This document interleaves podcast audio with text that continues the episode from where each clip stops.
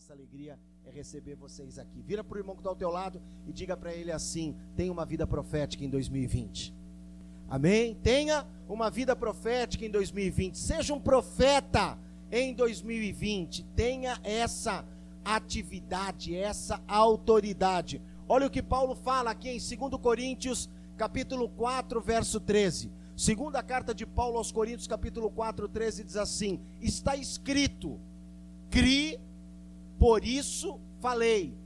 Com esse mesmo espírito de fé, nós também cremos, por isso falamos. Amém?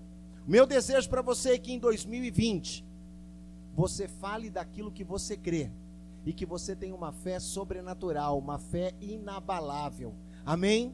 Aleluia, que você creia na salvação da tua casa e você fale da salvação da tua família, que você creia que vai haver transformação na cidade e você fale da transformação da cidade. Quando eu li esse texto, despertou o meu coração Paulo dizendo: "Eu creio, por isso eu falo".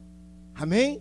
Eu creio, por isso eu falo. E eu quero citar um outro texto aqui para você, em Ezequiel capítulo 37, verso 4.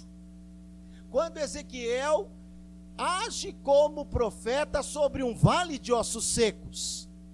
E ele profetiza ali sobre aqueles ossos, e ele diz para os ossos secos: Olha que loucura, ossos secos, ouvi a palavra do Senhor.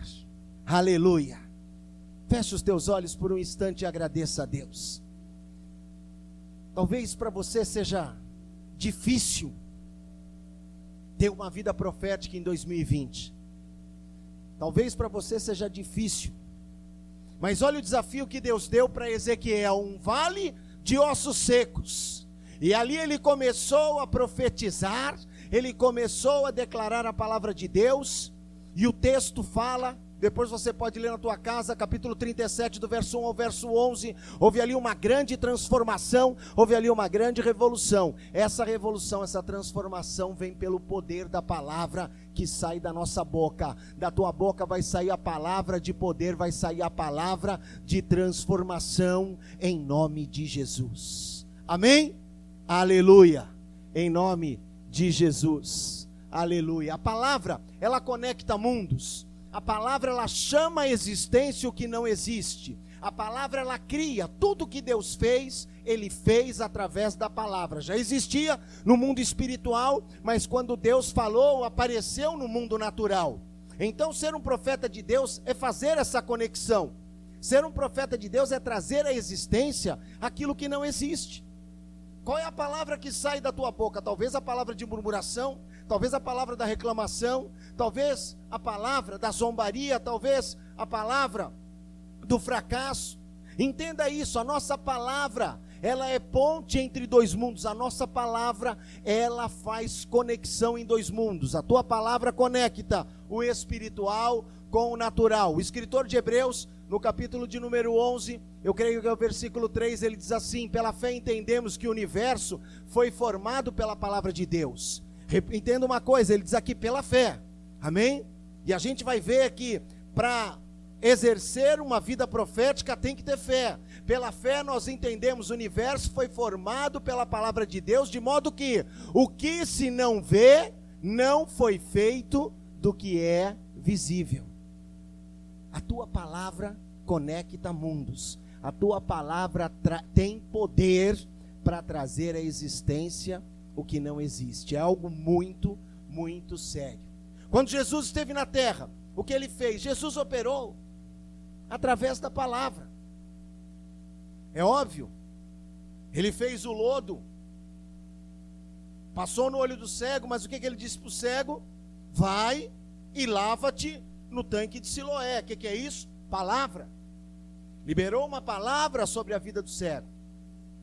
Eu separei aqui alguns textos onde Jesus ele faz uso da palavra. Um dos textos mais interessantes para mim que ele faz uso da palavra é quando ele fala da figueira. Eu não vou ler o texto para a gente não se atrasar, para a gente poder ganhar tempo, mas presta atenção numa coisa: o que, que Jesus ele fala para a figueira? Ele amaldiçoa a figueira? Não, ele não amaldiçoa a figueira. Ele diz assim: você nunca mais vai dar fruto. Entenda uma coisa.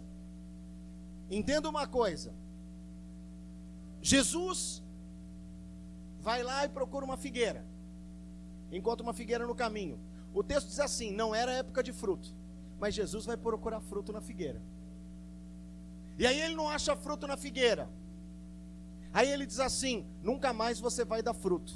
No dia seguinte, eles passam ali, a figueira está seca. Aí um dos discípulos diz assim: Olha, a figueira que o senhor amaldiçoou secou.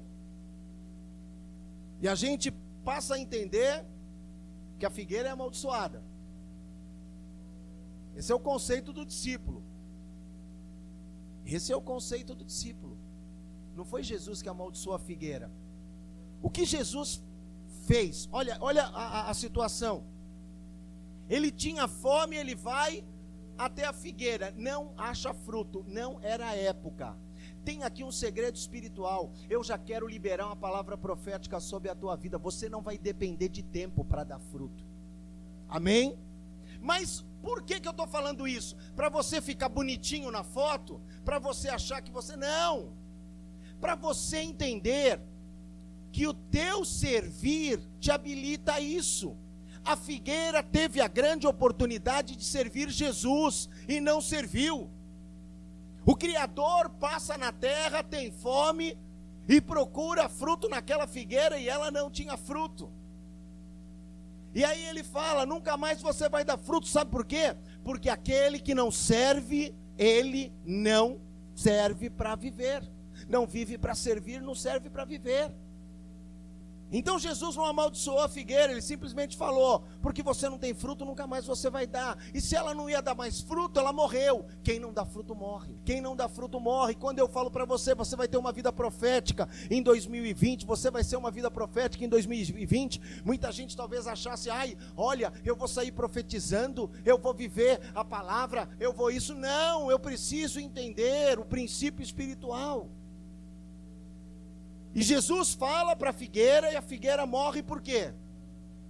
Porque se eu não servir ao Senhor, eu vou morrer.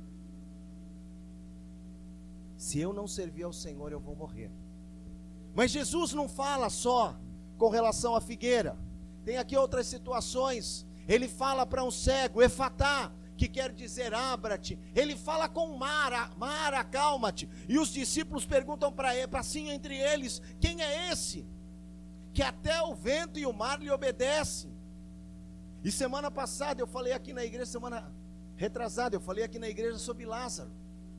Quando o Senhor libera uma palavra para Lázaro, Lázaro vem para fora, e lá em João 11 sai aquele que estivera morto, atado. E depois Jesus dá outra ordem, outro comando: desatai-o e deixai-o ir. Jesus cura um surdo pela palavra, Jesus nos ensina o princípio da figueira pela palavra. Jesus faz com que a tempestade se acalme através da palavra. Jesus ressuscita Lázaro através da palavra. A palavra tem poder na nossa vida. Marcos 11, 23. Veja o que Jesus falou para mim e para você. Porque em verdade vos digo que qualquer que disser a esse monte, ergue-te e lança-te no mar, e não duvidar em seu coração, mas crer que se fará aquilo que diz, tudo o que disser lhe será feito. Aí, irmão, o crente, o crente já dá glória a Deus e aleluia, porque ele acha que tudo que ele falar vai acontecer. Mas não é isso que ele falou, se falar para o monte, vai sair o monte, irmão. Olha, acabou de criar uma empresa de terraplenagem, Tiago, tá vendo? Não precisa mais, vai, sai monte, vai para lá, vai para cá, vem para lá. A gente vai entender isso melhor. O que eu quero chamar a tua atenção é o, o, com relação àquilo que é o modus operandi disso, mas eu quero chamar a tua atenção nesse versículo para o poder da palavra. Tem muito monte na tua vida que não saiu ainda, porque você não abriu a tua boca para profetizar e para declarar. Lá em 1 Samuel 17, nos conta a história de Davi e Golias. Todo mundo conhece essa história. O Arthur conhece, o Samuel conhece, pequenininhos ele já conhece essa história. Como é que Davi vence Golias? Ah, Davi vence Golias com uma pedra e uma funda. Não, querido. Davi vence Golias com o poder da palavra. O filisteu o amaldiçoa, você pode ler lá em 1 Samuel 17, e Davi diz assim: Hoje mesmo arrancar-te-ei a cabeça. E ele não tinha nem um canivete suíço na mão. Pela palavra, ele vence o filisteu. Esse é o poder da palavra. Vou falar aqui sobre um outro personagem, Daniel, é, lá no capítulo 9, versículo 23. Daniel orou, Daniel se aplicou, Daniel estava clamando a Deus. Olha o que diz aqui no verso 23. Assim que você começou a orar, orar é o que? Palavra, liberou a palavra, houve uma resposta que eu lhe trouxe porque você é muito amado. Preste atenção à mensagem para entender a visão. E o anjo fala para ele: A tua palavra foi atendida pelo Senhor, só que a tua palavra moveu o mundo espiritual e foi uma verdadeira confusão, Daniel. E aí então, o inferno se levantou, foi uma loucura, mas a tua resposta já estava liberada. Não vai ficar palavra que vai sair da tua boca sem resposta. Não vai ficar palavra que saiu da tua boca sem resposta. Agora eu quero chamar a tua atenção para uma coisa: o que, que acontece quando a voz profética morre? Eu ainda não comecei a pregar. Eu vou. A bispo falou hoje para mim, amor, sem tópicos. Você viu? Tá feliz? Sem tópicos. Só vai ter quatro.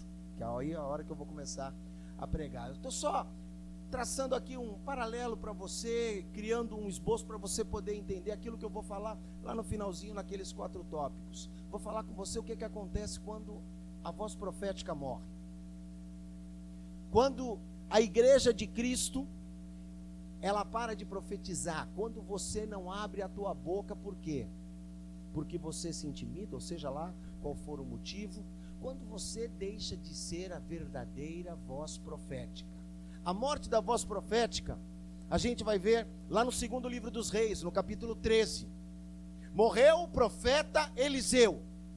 E olha lá, depois morreu Eliseu e o sepultaram.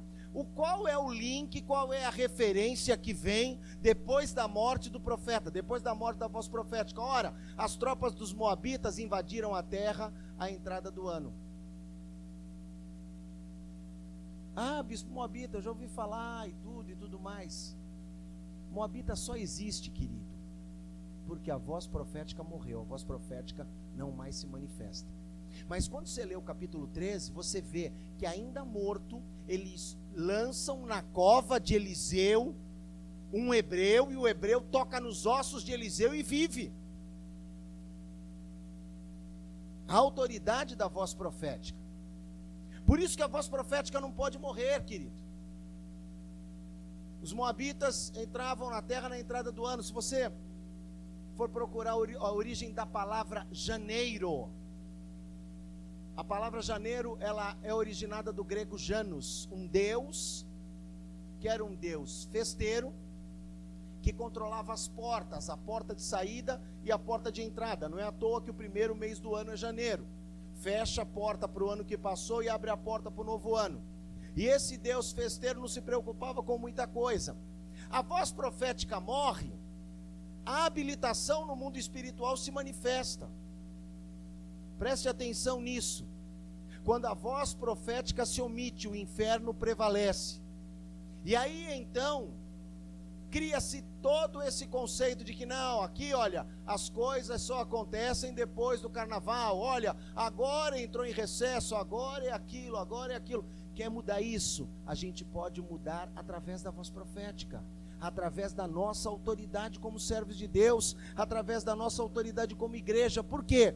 Porque Eliseu morreu, Eliseu morreu, mas a unção permanecia sobre ele. O hebreu caiu e tocou nos ossos, foi caiu, foi lançado lá, porque os, ah, o Moabita está vindo.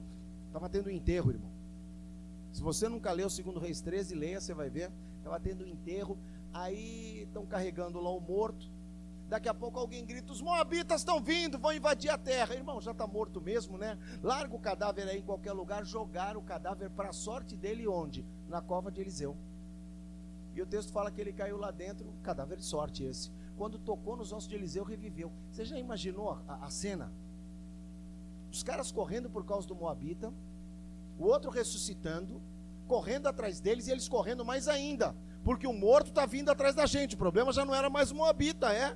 Parece engraçado, mas eu fico imaginando aquilo devia ser uma loucura. Olha a confusão. Olha a doideira.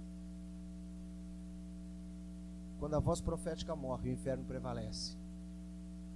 A voz profética é você e a voz profética não pode morrer. Amém? Se eu e você não falarmos nada, nada vai se mover.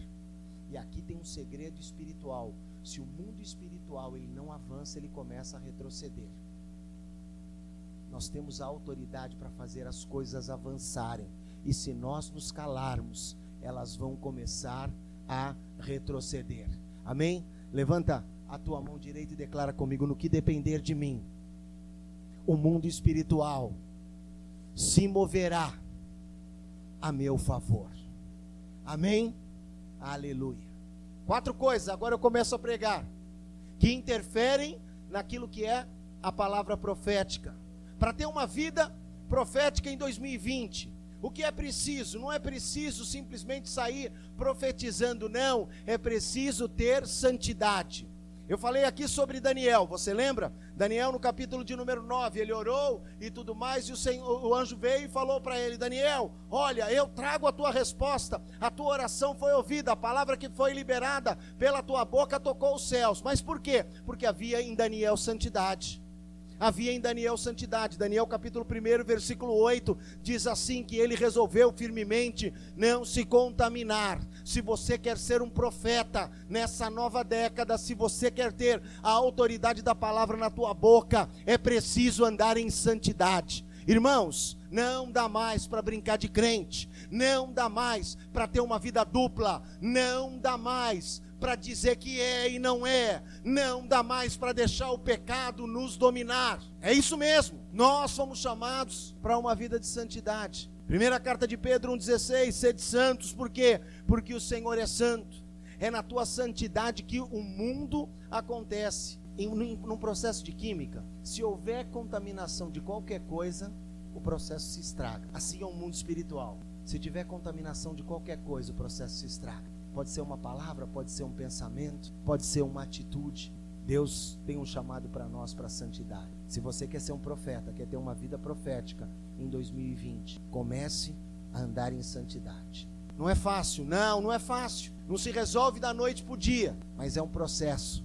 Estava vendo o bispo Vitor orando e ele estava falando: o Espírito Santo ele está conosco. É o Espírito Santo que convence do pecado, da justiça e do juízo. É o Espírito Santo que intercede por nós com gemidos inexprimíveis. É o Espírito Santo que nos ajuda.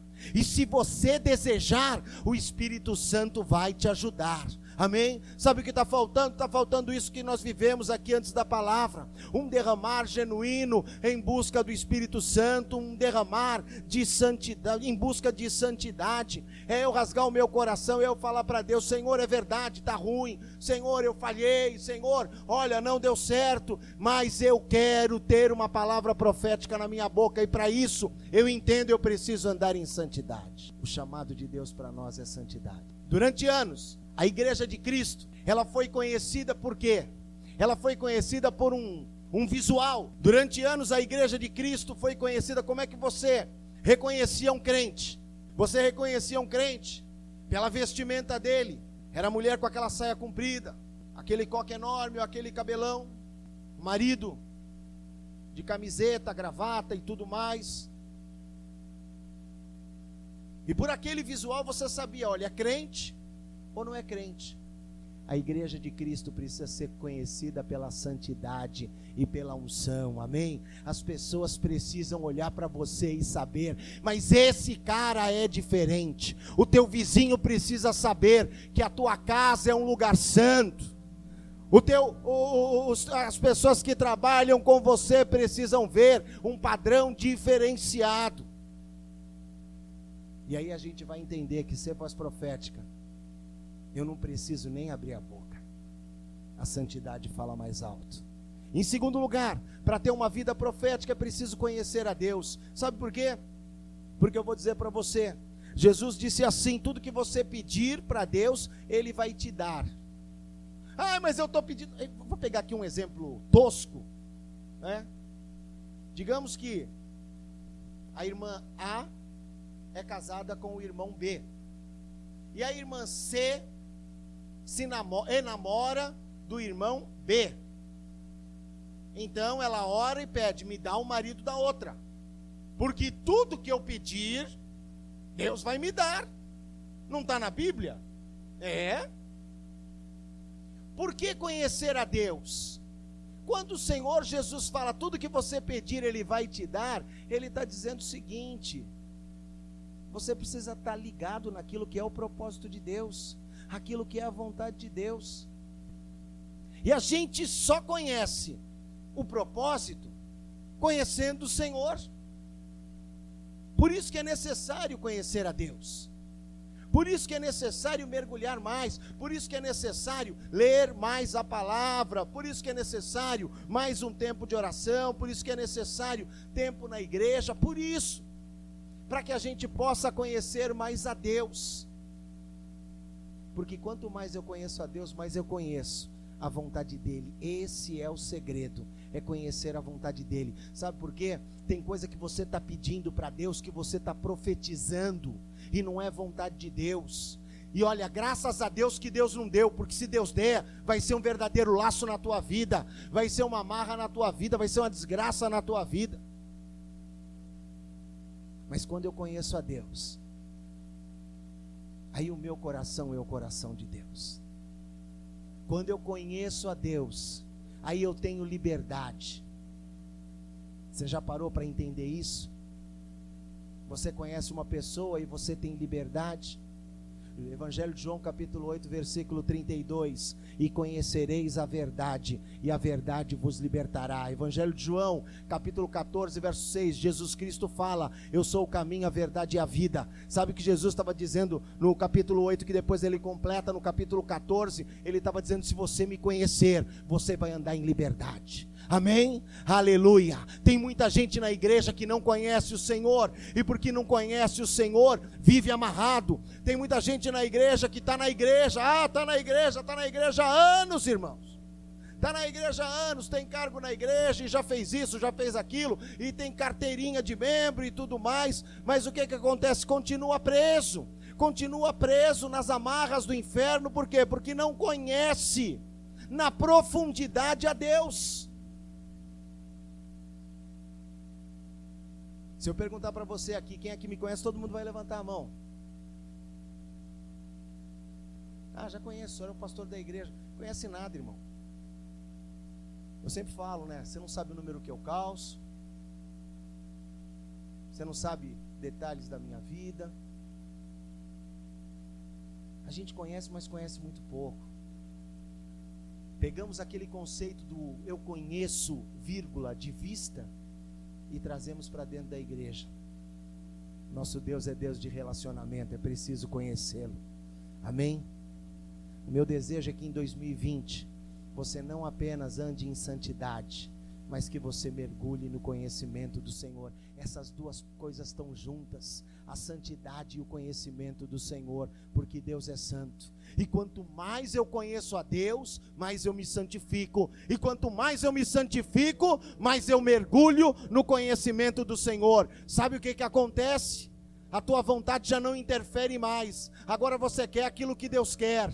Agora você está alinhado com o propósito de Deus. Agora o que importa não é aquilo que você desejava, é a vontade do Senhor. Aí você pode ir para cá, você pode ir para lá, você pode ter ou pode não ter, porque não faz diferença. Eu conheço Deus a quem eu sirvo. Amém? Aleluia. Pode aplaudir ao Senhor com alegria. Aleluia. Se você quer conhecer a Deus em 2020, aplauda bem forte ao Senhor. Aleluia. Amém? Aleluia. Santidade, conhecer a Deus. Em terceiro lugar, obediência. Como Deus tem ministrado o meu coração com relação a isso. Olha o exemplo de obediência de Ezequiel, que eu falei para você lá no capítulo 37. Deus pega Ezequiel, leva Ezequiel a um vale de ossos secos e coloca ali Ezequiel no meio daquele vale e fala para ele: Ezequiel, profetiza sobre esse vale de ossos secos. Sabe o que Ezequiel começa a fazer? Ezequiel começa a dar ordem para os ossos. Loucura! Muitas vezes a tua obediência vai ser loucura para o mundo aí fora. Muitas vezes a tua obediência vai ser loucura para o mundo aí fora, por quê? Porque o parâmetro do mundo não é o parâmetro de Deus. O parâmetro do mundo não é o parâmetro de Deus. Deus anda na contramão desse mundo. E às vezes você fala, eu tenho, eu digo que eu tenho um ministério com motorista de Uber, irmãos, se, se eles viessem todos de uma vez só, o dinâmico ia a 10.0, porque ia faltar Uber na cidade, eu disse para a bispa, a gente ia ter que chegar de helicóptero porque o trânsito ia parar lá na José Gino. Outro dia eu peguei um motorista. E eu antes, antes eu sentava atrás, tirava onda, eu achava legal, né? Uber, eu falei, poxa, nunca foi tão barato ser bacana. E eu sentava atrás, aí eu comecei a sentar na frente para evangelizar. A bispa viu hoje, o cara começou a falar, né? Tava moidinho, moidinho igual hoje terceiro, já catei já um folheto. Olha o folheto. Você pensa o quê? Que essa sacola aqui, essa sacolinha, não, a sacolinha aqui é a sacolinha do folheto, irmão. Aqui. Folheto do evangelismo. Aqui tem óleo ungido. É, é de varão essa sacolinha mesmo. Tá aqui, o óleo ungido está aqui. Deixa eu ver o que, que é isso aqui. Cabinho do carregador. Mas o óleo ungido está aqui, irmão. Ah. Remédio do nariz. Eu posso tirar de qualquer lugar, não tem nada que possa comprometer aqui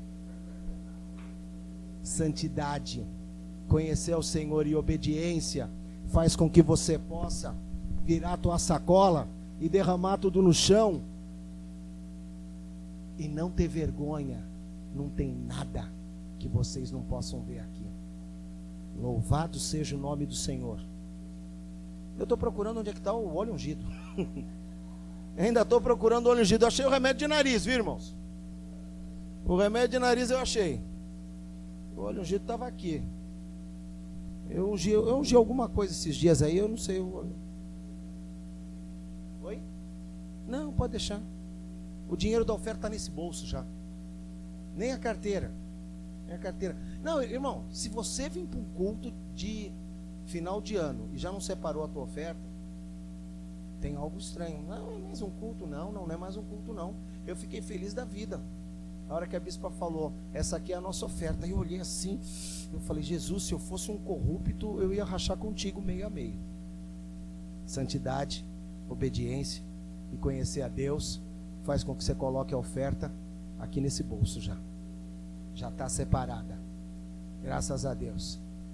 E aí eu estava falando com o motorista. E é óbvio, irmão, você acha que eu vou chegar para o motorista e vou falar para ele: Ô oh, oh, incrédulo, perverso, pecador, desgraçado, eu sou o pastor. Não, irmão, eu começo com o papo. O cara começou com o papo, começou com a conversa, daqui a pouco era palavrão, e falava de mulher, e falava disso, e falava daquilo, e falava daquilo outro. E ele falou: Não, porque eu já estou isso, aquilo, vou pegar fulano. Eu falei: Rapaz, eu estou pegando uma mulher que é fantástica. Aí ele olhou para mim e falou: É mesmo? Eu falei: É. 34 anos pegando ela. E nos últimos 25 é só ela. Aí ele olhou para mim assim. Aí eu já falei, né? Eu sou pastor evangélico. Aí ele, ô oh, pastor, me perdoa. Às vezes a gente se empolga, né? Mas quando o senhor falou que tinha a mesma mulher há 25 anos, aí eu falei, esse cara é um ET. Eu falei, não, não sou um ET, não, sou um pastor evangélico, só. Só um pastor evangélico, só isso. A gente precisa andar em obediência a Deus. E obediência a Deus nem sempre é aquilo que a gente quer. Obediência a Deus nem sempre é aquilo que a gente quer. Mas é a coisa mais simples, é a coisa mais fácil. Não precisa de mirabolância, não precisa de nada. Só precisa de obedecer. Só isso.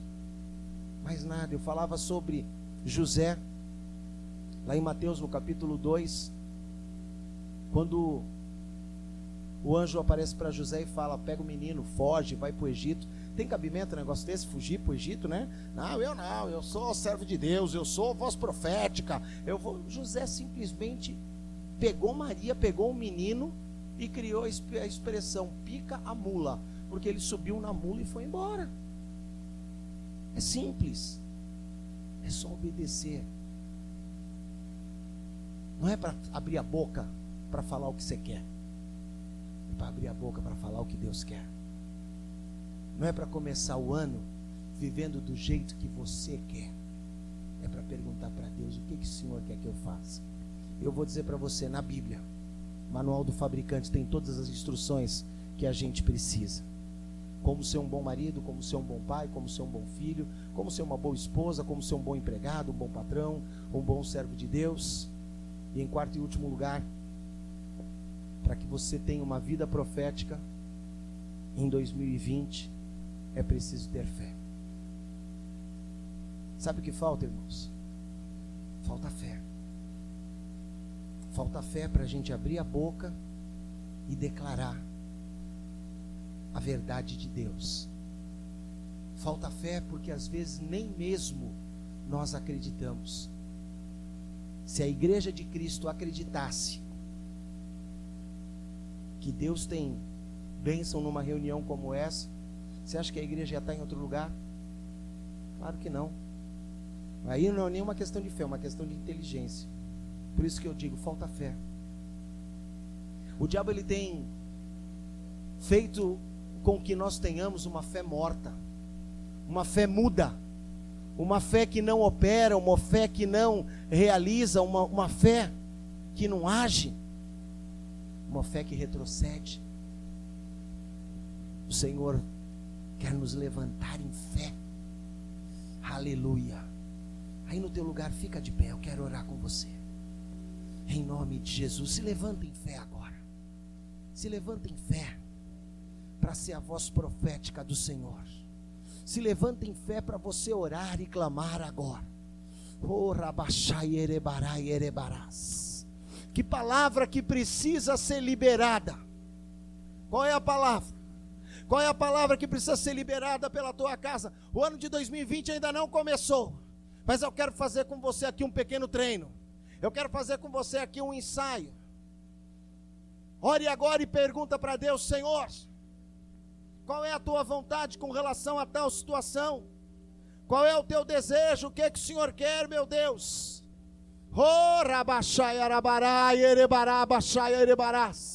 Abre a tua boca e começa a clamar. Abre a tua boca agora. E ouse. Ouse profetizar aquilo que é a vontade de Deus. Em santidade, em obediência, em fé conhecendo a Deus, sabendo aquilo que Ele quer. Abra a tua boca agora. Oh, aleluia! São os últimos minutos desse ano de 2019. Então, ore agora e fala para Deus: Senhor, me prepara, me prepara para essa nova década. Me prepara para 2020, meu Deus. Faz a tua obra. Oh, rabaiarabachai Pai, Ezequiel profetizou sobre aquele vale de ossos secos, e a tua palavra nos fala que, num determinado momento, era osso contra osso, eram ossos se juntando, cresceram tendões, músculos, carne, pele, mas faltava ainda o espírito, e ele profetizou, meu Deus, ele continuou profetizando, e veio um vento, e veio um vento sobre aqueles corpos, e o Senhor levantou ali um grande e poderoso exército. Meu Deus, eu quero ser a tua voz profética para 2020. Eu quero ter uma vida profética em 2020, meu Deus.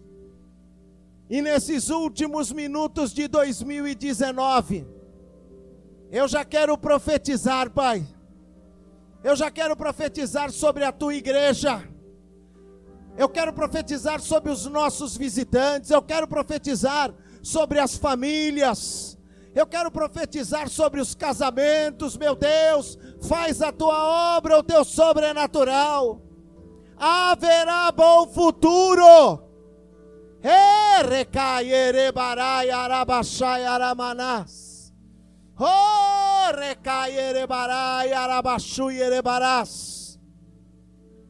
Deus vai prover livramentos. Deus vai trazer cura. Oh, Deus vai levantar um grande e poderoso exército. Eu oro nesse momento para que Deus te levante com uma palavra de autoridade na tua casa Eu oro nesse momento para que você seja um exemplo na tua família. Ei, Acaierebarai. Oh, Rabachai, Arabarai, Erebarabachai, Erebaras. Aleluia. Abre a tua boca. Libera essa palavra. Libera, libera. Ore pela tua casa. Abençoa a tua família abençoa uma pessoa, agora envia uma palavra de salvação sobre uma pessoa que precisa ser alcançada, que precisa conhecer o Deus que você conhece. Libere uma palavra de cura sobre a tua vida, cura no corpo, cura na alma, cura no espírito.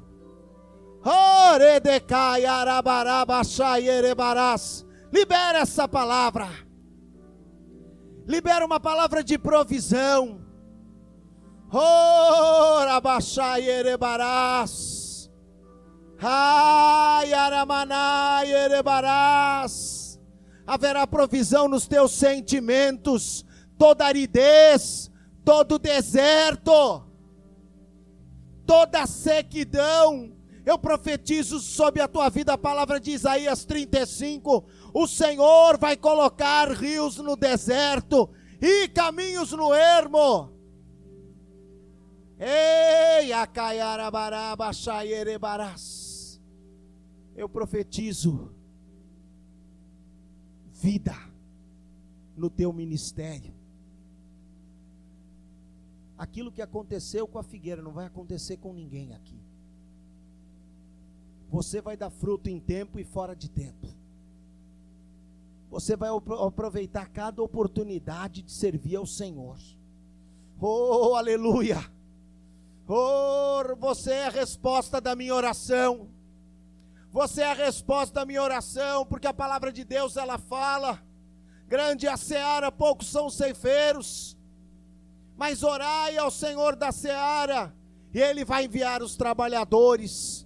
Eu profetizo: você não é figueira que não dá fruto você vai dar fruto, não importa se é tempo, não importa se é fora de tempo, vai dar fruto. Oh, aleluia! Vai dar fruto sim. Vai dar fruto na igreja. Vai dar fruto na tua rua. Vai dar fruto na tua família. E ainda que seja penoso, eu profetizo Isaías 11: você vai ver o fruto do teu trabalho. Aleluia. Isaías 65, você não vai trabalhar em vão. Acabou o tempo de você trabalhar em vão. Acabou o tempo de você correr atrás do vento. Ei, erebarás. Deixa Deus te alinhar a essa vontade. Deixa Deus te alinhar a essa palavra. Fala para Deus, eu quero te conhecer mais, Senhor. É você e Deus agora. Eu quero estar em santidade, meu Deus. Tempo novo. Acrescenta minha fé. Arabarabachai, Aleluia, nós estamos quase nos aproximando da meia-noite. Mas continue orando, continue clamando. A bispa vai orar com você.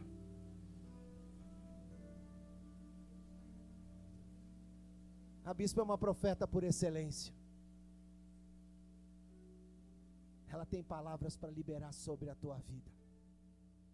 Aleluia, em nome de Jesus.